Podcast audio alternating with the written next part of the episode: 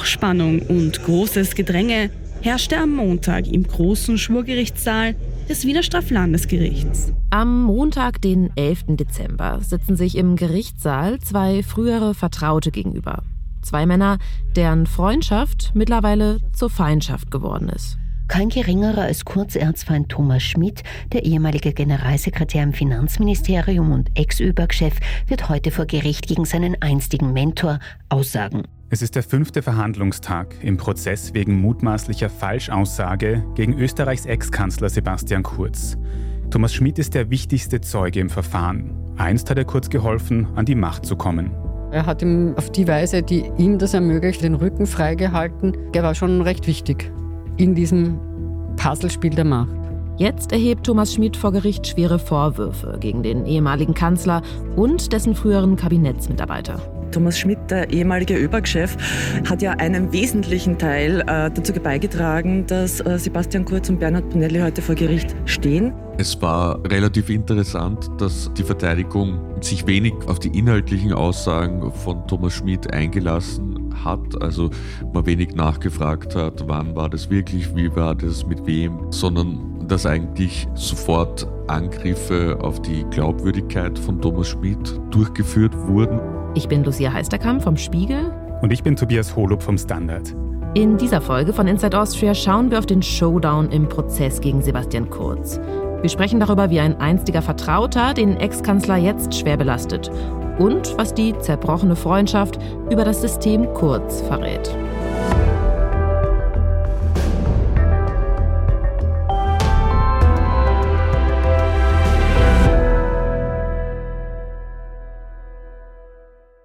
Bevor es losgeht, noch zwei Hinweise. Das erste, Sie kennen es schon, in dieser Folge geht es mal wieder um strafrechtlich relevante Vorwürfe.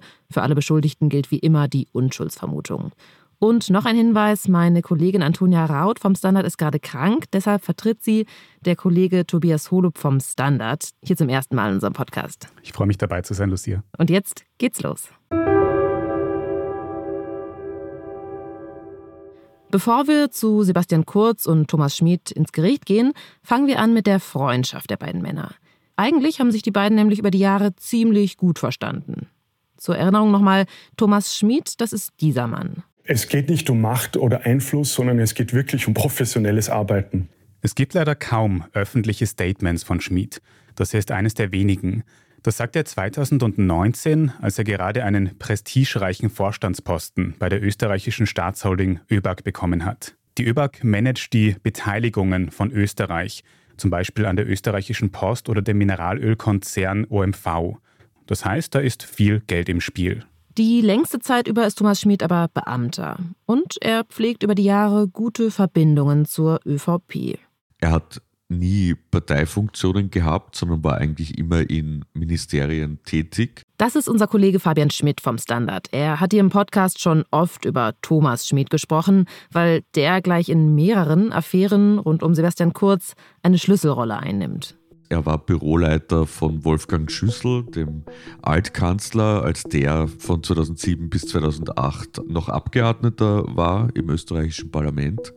Und dann ist Thomas Schmidt eben ins Außenministerium und dann ins Finanzministerium, wo er dann quasi endgültig Karriere gemacht hat und nicht mehr nur Pressesprecher war, sondern auch Kabinettschef und später Generalsekretär. Bei all diesen Stationen lernt Thomas Schmidt Menschen kennen, die Einfluss in der ÖVP haben, weitet stetig sein Netzwerk aus. Und er hat auch dadurch, dass er eben in insgesamt drei Ministerien tätig war und auch im Nationalrat einfach sehr, sehr viele Kontakte gesammelt und Einblick erhalten, wie quasi das politische System in Österreich funktioniert. Wann Thomas Schmid dann zum ersten Mal Sebastian Kurz über den Weg läuft, das wissen wir nicht. Im kleinen Wien kann das aber auch schnell mal zufällig passieren.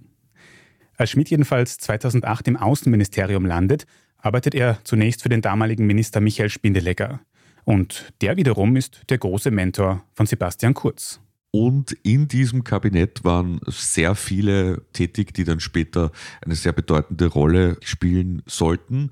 Unter Türkisblau zum Beispiel Kollegen von Thomas Schmid waren damals Gernot Blömel, der ja dann Kanzleramtsminister und Finanzminister war, und Alexander Schallenberg, der heute Außenminister ist. Also das war gewissermaßen dieses Kabinett Spindelegger eine Kaderschmiede für die spätere Regierung. In dieser Kaderschmiede lernen sich Thomas Schmidt und Sebastian Kurz dann besser kennen. Sie scheinen sich zu mögen, aber was noch viel wichtiger ist, sie glauben offenbar, dass sie sich gegenseitig helfen können. Der Ministeriumsmitarbeiter Schmid wird für den aufstrebenden ÖVP-Jungster Kurz zum wichtigen Unterstützer bei seinem Machtkampf an die Spitze. Dafür erhält er dann später, als Kurz Kanzler wird, vermutlich auch Gegenleistungen. Aber dazu kommen wir noch. Die beiden profitieren also voneinander. Allerdings wird Thomas Schmid nie so richtig in den engsten Zirkel von Kurz aufgenommen. Wir kennen ja diesen Kreis an Menschen, die wirklich gemeinsam aufgestiegen sind. Das ist zum Beispiel der ÖVP-Berater Stefan Steiner, das ist der Pressemann gewissermaßen Gerald Fleischmann, das war Elisabeth Köstinger, eben Gernot Blümel die immer schon sehr, sehr, sehr eng an Sebastian Kurz waren und mit ihm gemeinsam wohl auch detailliert den Aufstieg bis hin zum Kanzleramt geplant haben, eben Stichwort Projekt Ballhausplatz. Und in dieser verschworenen Runde ist Schmid damals nicht dabei. Ich würde sagen, der war eher in der zweiten oder dritten Reihe, wenn man Kurz als quasi Sonne dieses Sonnensystems wahrnehmen will. In den Medien hat es ja immer schon geheißen, Sebastian Kurz wäre ein aufsteigender Star. Aber das alles heißt nicht, dass Schmieds Rolle für Sebastian Kurz nicht äußerst wichtig gewesen wäre. Das ist ja auch Gegenstand von Ermittlungen, inwiefern jetzt die Tätigkeiten im Finanzministerium von Thomas Schmid tatsächlich den Aufstieg von Kurz ermöglicht haben, also Stichwort Inseratenaffäre und Umfrageaffäre, ob es möglich gewesen wäre, dass Kurz so eine positive Berichterstattung gewissermaßen erhält, wenn das Finanzministerium nicht so viel Geld für Inserate bei diesen Medien ausgegeben hätte. Immerhin saß Thomas Schmidt im Finanzministerium als Spitzenbeamter ja an den wichtigen Hebeln. Alle Einzelheiten über die Inseratenaffäre können Sie auch in unserer Serie über den Aufstieg und Fall von Sebastian Kurz nachhören.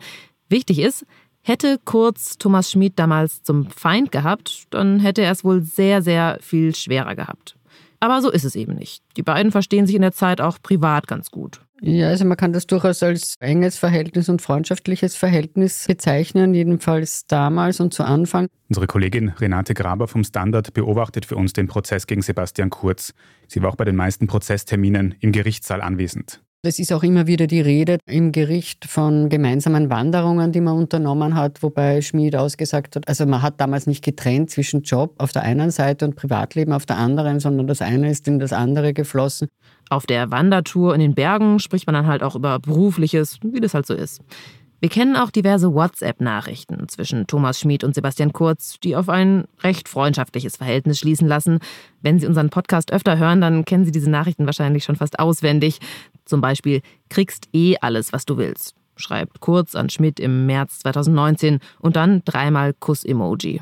Ja, wobei also die Emoji-Verwendung ist grundsätzlich sehr groß gewesen in dieser ganzen Gruppe. Also da würde ich jetzt die Bussis oder sonstige Emojis nicht überbewerten. Heute jedenfalls, fast fünf Jahre später, würden sich die beiden wahrscheinlich höchstens noch Teufels-Emojis schicken. Kleiner Scherz. Die beiden kommunizieren längst gar nicht mehr miteinander. Also Sebastian Kurz hat es vergangene Woche so beschrieben, dass der Bruch aus seiner Perspektive im Herbst 2021 war, nämlich als die Umfrageaffäre eben gewissermaßen eingeschlagen hat, als es die ganzen Hausdurchsuchungen gab, die ja dann schlussendlich auch zum Rücktritt von Sebastian Kurz als Kanzler geführt haben. Wir erinnern uns, im Herbst 2021 kommt es unter anderem in der ÖVP-Zentrale und im Kanzleramt zu umfangreichen Hausdurchsuchungen. Wegen des Verdachts auf Inseratenkorruption. Sowohl Kurz als auch Schmid stehen im Fokus der Vorwürfe. Danach beginnt Kurz offenbar misstrauisch zu werden, die Loyalität seines einstigen Helfers in Frage zu stellen. Er dokumentiert alte Nachrichten von Thomas Schmid an ihn, zeichnet sogar heimlich ein Telefongespräch mit Schmid auf fix aus, was spätestens im Herbst 2022 mit jeglicher Freundschaft, als eben bekannt wurde, dass Schmid Kronzeuge werden will. Denn um den Kronzeugenstatus zu erhalten und damit die Aussicht auf eine mildere Strafe, legt Thomas Schmid ein umfassendes Geständnis ab. Darin belastet er seine alten Freunde aus der türkisen Truppe schwer. Allen voran Sebastian Kurz. Thomas Schmid wird für seinen langjährigen Weggefährten zum engsten Feind.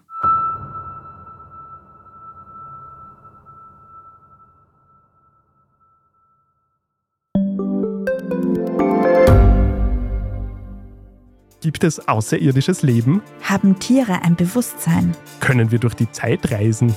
Es gibt so viele große Fragen, die uns Menschen seit Jahrtausenden beschäftigen. Aber erst jetzt kann die Wissenschaft Antworten darauf liefern. Oder neue Rätsel entdecken. Ich bin Tanja Traxler. Und ich bin David Rennert. Im Standard-Podcast Rätsel der Wissenschaft gehen wir großen Fragen der Menschheit auf die Spur. Wir fragen Wissenschaftlerinnen, was in schwarzen Löchern passiert. Wo die Aliens bleiben. Und die Fusionskraftwerke. Und wo die Mathematik an ihre Grenzen stößt. Rätsel der Wissenschaft. Jeden Mittwoch eine neue Folge. Überall, wo es Podcasts gibt.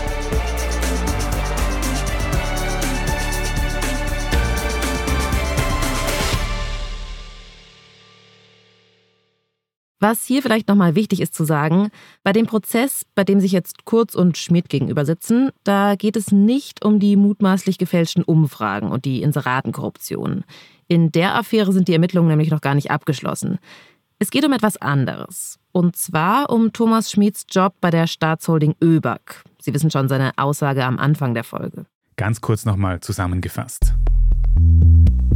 Sebastian Kurz soll Thomas Schmidt als Kanzler 2019 den prestigereichen und gut dotierten Chefposten bei der ÖBAG verschafft haben, quasi als Gegenleistung für seine treuen Dienste. Das vermutet ein Jahr später jedenfalls die Opposition, die Sebastian Kurz deshalb im Ibiza-Untersuchungsausschuss fragt, ob er dafür gesorgt habe, dass Schmidt den Job bekommt. Kurz sagt daraufhin Nein, er wäre in die Entscheidung nicht involviert gewesen. Die Staatsanwaltschaft glaubt ihm das aber nicht. Sie wirft Kurz deshalb Falschaussage in einem Untersuchungsausschuss vor. Und das ist kein Kavaliersdelikt. Es wiegt so schwer wie eine falsche Zeugenaussage vor Gericht zum Beispiel. Wenn Sie die genaueren Hintergründe nicht kennen, dann empfehlen wir Ihnen unsere Folge zum Prozessauftakt gegen Kurz. Die stellen wir auch in die Show Notes. Thomas Schmidt, um dessen Posten es ja geht, ist der Hauptbelastungszeuge im Verfahren. Entsprechend groß ist dann auch der Trubel am 11. Dezember vor dem Wiener Straflandesgericht. Für den fünften Verhandlungstag hat der Richter den wohl prominentesten Zeugen des Verfahrens geladen. Thomas Schmidt, der ehemalige ÖBAG-Chef, hat ja einen wesentlichen Teil dazu beigetragen, dass Sebastian Kurz und Bernhard Bonelli heute vor Gericht stehen. Und kein geringerer als Kurzerzfeind Thomas Schmidt, der ehemalige Generalsekretär im Finanzministerium und Ex-ÖBAG-Chef, wird heute vor Gericht gegen seinen einstigen Mentor aussagen. Also es war auf jeden Fall einmal ein großer Medienandrang. Es waren wieder sehr viele Kameraleute, Fotografinnen und Fotografen und Journalistinnen und Journalisten vor Ort. Als Sebastian Kurz am Montagmorgen erscheint, gibt er zuerst mal im Presseforum ein kleines Statement ab, so wie er es auch schon an anderen Verhandlungstagen gemacht hat. Ich glaube, dass der heutige Tag einigen die Augen öffnen wird, mit welchen Methoden hier gearbeitet wird. Und ich gebe zu, ein Stück weit freue ich mich darauf. Vielen Dank. Sebastian Kurz wirkt zuversichtlich, ja fast schon euphorisch. Dazu muss man erklären, dass im Vorfeld gestreut wurde, dass da eine Bombe platzen würde, also dass die Verteidigung eine Bombe platzen lassen würden, die gegen die Glaubwürdigkeit von Schmid sprechen würden. Thomas Schmid bekommt man erst zu Gesicht, als er dann im Gerichtssaal schon als Zeuge aufgerufen wird. Also er war erstaunlich ruhig und erstaunlich konzentriert und es hat immerhin zweimal fast neun Stunden gedauert oder einmal fast neun Stunden und einmal sieben Stunden. Die Befragung zieht sich über zwei Tage. Stundenlang wird Thomas Schmidt vom Richter vernommen. Er hat sich durch nichts aus der Ruhe bringen lassen eigentlich. Also er ist nicht einmal emotional geworden und ich war die ganze Zeit dabei. Ich konnte das gut beobachten. Nochmal kurz zur Erinnerung. Sebastian Kurz streitet ja ab, im Untersuchungsausschuss nicht die Wahrheit gesagt zu haben. Und jetzt hat er auch vor Gericht nochmal seine Aussage wiederholt, dass er mit der Postenbesetzung von Thomas Schmidt als ÖBAG-Chef nichts zu tun gehabt hätte. Er sei lediglich darüber informiert gewesen, nicht aber involviert. Thomas Schmid behauptet vor dem Richter nun das genaue Gegenteil. Schmid hat ausgesagt, dass die Personalauswahl im Bundeskanzleramt, also bei Kurz, zentralisiert war. Das hat er bei diversen Fragen immer wieder betont. Mit anderen Worten, Sebastian Kurz habe als Kanzler dafür gesorgt, dass er, also Thomas Schmid, damals Chef der Staatsholding wurde. Eine Überraschung ist die Aussage nicht, weil genau das hatte er im Vorfeld auch schon vor der Staatsanwaltschaft ausgesagt. Vor Gericht hat es aber noch mal mehr Gewicht. Und Schmid äußert sich vor dem Richter auch zu der mittlerweile berühmten WhatsApp-Nachricht, die Kurz ihm in Zusammenhang mit dem Vorstandsposten 2019 geschickt hat. Kriegst eh alles, was du willst, Bussi. Sebastian Kurz hat die Nachricht vor Gericht so gedeutet, dass er Schmid mit den Worten darauf hingewiesen habe, dass der ja ohnehin schon alles kriege, was er wolle so wie wenn man einem kleinen Kind sagt, jetzt ist aber auch mal gut. Thomas Schmid hat das aber ganz anders wahrgenommen.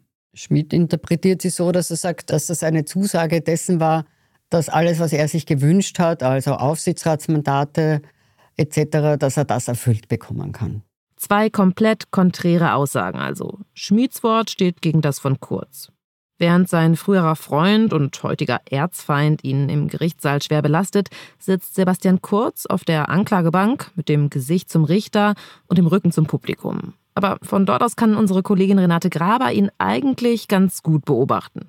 Kurz hat viel zugehört, ab und zu hat er sich empört zu seinen Anwälten nach hinten gedreht und hat mit denen konferiert oder was er natürlich auch darf, mit ihnen gesprochen. Ab und zu hat er irgendwie so die Hände in die Luft geworfen und von der Mimik und Geste gesagt, wie kann er sich an irgendwas nicht erinnern oder das wäre doch eigentlich anders gewesen. Also das hat man aus diesen Gesten herauslesen können. Und dann gehen Kurz und sein Team in die Offensive. Es war relativ interessant, dass die Verteidigung sich wenig quasi auf die inhaltlichen Aussagen von Thomas Schmidt eingelassen hat. Also man wenig nachgefragt hat, wann war das wirklich, wie war das, mit wem.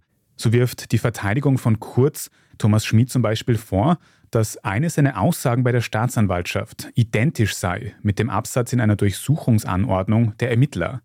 So als hätte die Staatsanwaltschaft Schmidt quasi diktiert, was er aussagen soll. Und dann ist da ja auch noch die Bombe, die Sebastian Kurz am Morgen angekündigt hat. Plötzlich präsentiert seine Verteidigung zwei Schriftstücke. Es sind eidesstaatliche Erklärungen von zwei russischen Managern. In denen sie gewissermaßen bezeugen, dass sich Thomas Schmidt bei ihnen um einen Job beworben habe und da beim Bewerbungsgespräch erzählt habe, er sei so von den Staatsanwälten unter Druck gesetzt worden. Die Russen behaupten in ihrer Erklärung, sie hätten Thomas Schmid im August 2023 zum Bewerbungsgespräch getroffen. Dort hätte er ihnen gestanden, dass er nur unter massivem Druck gegen Kurz ausgesagt habe. Er wolle jetzt unbedingt einen Deal mit der Staatsanwaltschaft und sage deshalb, also jetzt sehr sinngemäß übersetzt, alles aus, was die hören wollen. Diese sogenannte Bombe passt zumindest gut in das Narrativ, das Sebastian Kurz schon seit Prozessbeginn immer wieder verbreitet dass sich die Staatsanwaltschaft gegen ihn verschworen habe. Mit Thomas Schmidt. Man muss dazu sagen, dass sich das dann im Laufe der nächsten Tage und mit etwas Recherche dann als eigentlich vermeintliche Bombe nur dargestellt hat, sondern vielleicht sogar eher als Bombe, die denen, die es zünden, schaden könnte, weil es doch eine sehr dubiose Angelegenheit ist im Gesamtblick. Denn ganz ehrlich, zwei russische Manager, die plötzlich aus dem Nichts auftauchen und einfach mal behaupten, Thomas Schmid hätte bei einem Bewerbungsgespräch mit Fremden seine juristischen Geheimnisse ausgeplaudert. Also das klingt doch dann doch etwas dubios und wirft womöglich mehr Fragen auf, als es klärt. Die Verteidigung von Kurz hat auch diese zwei russischen Geschäftsmänner jetzt als Zeugen beantragt und der Richter hat dem zugestimmt. Das heißt, es wird noch ein sehr spannender Termin in dieser Linie. Ein direktes Gespräch zwischen Thomas Schmid und Sebastian Kurz, das hat es im Gerichtssaal übrigens nicht gegeben. Nicht mal Blickkontakt haben sie oft gehabt.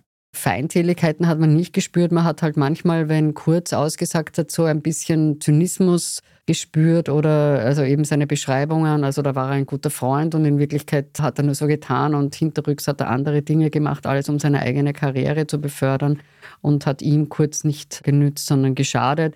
Schmid sagt über sein Verhältnis zu Kurz, er habe mittlerweile einen Neustart gemacht. Er sagt, heute habe ich mit dem Herrn Kurz nichts mehr zu tun.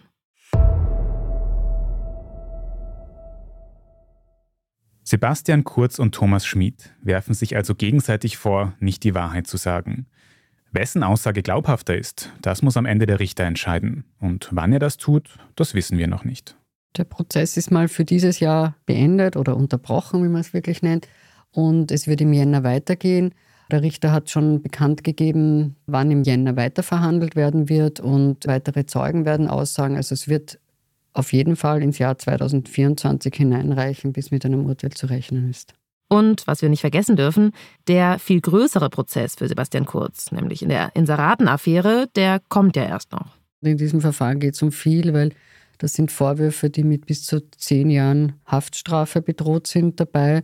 Währenddessen es bei der falschen Zeugenaussage um bis zu drei Jahre geht. Auch nicht wenig natürlich, aber Kurz ist ja unbescholten. Und auch bei dem Prozess um die Inseratenaffäre wird Thomas Schmid dann eine Schlüsselrolle spielen. Wir haben sie schon gehört, weil er Kronzeuge werden will und Sebastian Kurz schwer belastet. Also Schmids Glaubwürdigkeit zu untergraben oder in Frage zu stellen, das ist natürlich eine wichtige Aufgabe sozusagen, die auch für andere Verfahren eine Rolle spielen wird. Thomas Schmid und Sebastian Kurz werden wohl also noch für eine ganze Weile beste Feinde bleiben. Falls Sie sich jetzt fragen, was Thomas Schmid eigentlich gerade macht, wenn er sich nicht gerade auf seinen Prozess vorbereitet, ja, das wüssten wir auch gern. Denn ÖBAG-Chef ist er jedenfalls nicht mehr. Er ist von der Position zurückgetreten. Und er wohnt auch gar nicht mehr in Österreich. Er lebt in den Niederlanden und soll dort Beratungen machen, diverse, und Sport machen. Viel mehr wissen wir von ihm nicht, aber er dürfte wohl sein Auskommen haben. Und offensichtlich treten dann Leute an ihn heran, die ihn anwerben wollen. Jedenfalls, wenn man der Verteidigung glauben will, mit den russischen Geschäftsleuten. Dass sich zwei einst mächtige Player in der türkisen Truppe jetzt im Gerichtssaal gegenüber sitzen, das ist gewissermaßen auch ein Sinnbild. Die Beziehung von Sebastian Kurz und Thomas Schmidt verrät so einiges über einen Regierungsstil, der über Jahre in Österreich geherrscht hat. Sie wirft auf jeden Fall viel Licht auf eine Ära, in der viel auf persönliche Beziehungen, von persönlichen Abhängigkeiten, von persönlichen Begehrlichkeiten, von karrieretechnischen Begehrlichkeiten, auf die viel Wert gelegt wurde und wo eine sehr eingeschworene Truppe unterwegs war. Und das, obwohl Thomas Schmid noch nicht mal zum engsten Kreis von Ex-Kanzler Kurz gehörte. Aber das war eine Arbeitsbeziehung, eine sehr wichtige und eine Machtbeziehung, eine sehr wichtige, die da auseinandergebrochen ist. Und das, glaube ich, ist sehr typisch für die türkise Regierung, in der es viel darum ging, zuerst einmal an die Macht zu kommen, alles daran zu setzen, an die Macht zu kommen, auch unter Auslassung diverser moralischer Grundsätze, die man sonst möglicherweise in der Politik voraussetzen würde oder vor allem auch in der christlich-sozialen ÖVP. Man könnte sich das jedenfalls so vorstellen. Zunächst ging es ihm darum, diese Macht zu bekommen und dann ging es sehr stark um den Machterhalt.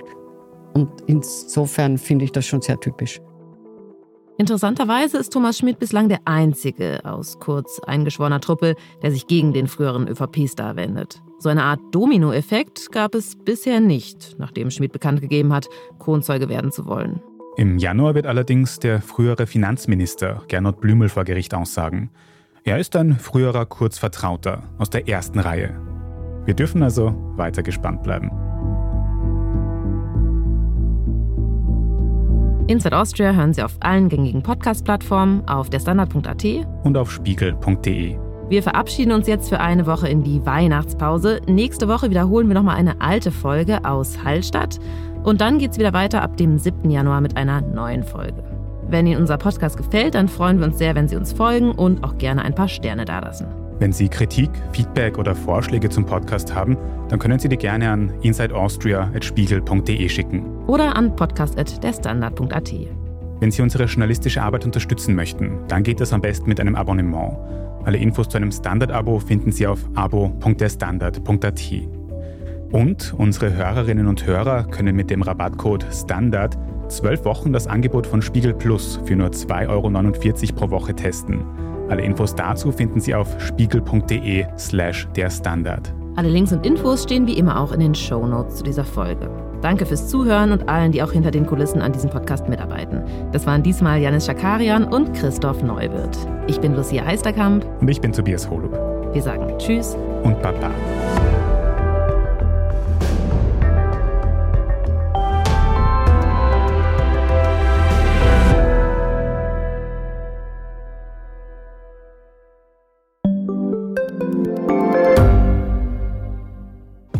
Reicht mein Gehalt für ein gutes Leben? Sind Sneaker und Uhren ein gutes Investment? Wie viel kostet eine Scheidung? Das und vieles mehr sehen wir uns an in der dritten Staffel vom Standard-Podcast Lohnt sich das? Wir, das sind Melanie Reidel, Annika Dang, Alexander Amon und Michael Windisch. Wir sprechen mit ExpertInnen darüber, wie man sogar vom Weltuntergang profitieren kann. Und darüber, wie mich künstliche Intelligenz reich macht und warum Geld noch immer Männersache ist. Lohnt sich das? Der Standard-Podcast über Geld findet ihr jeden Dienstag auf allen gängigen Podcast-Plattformen.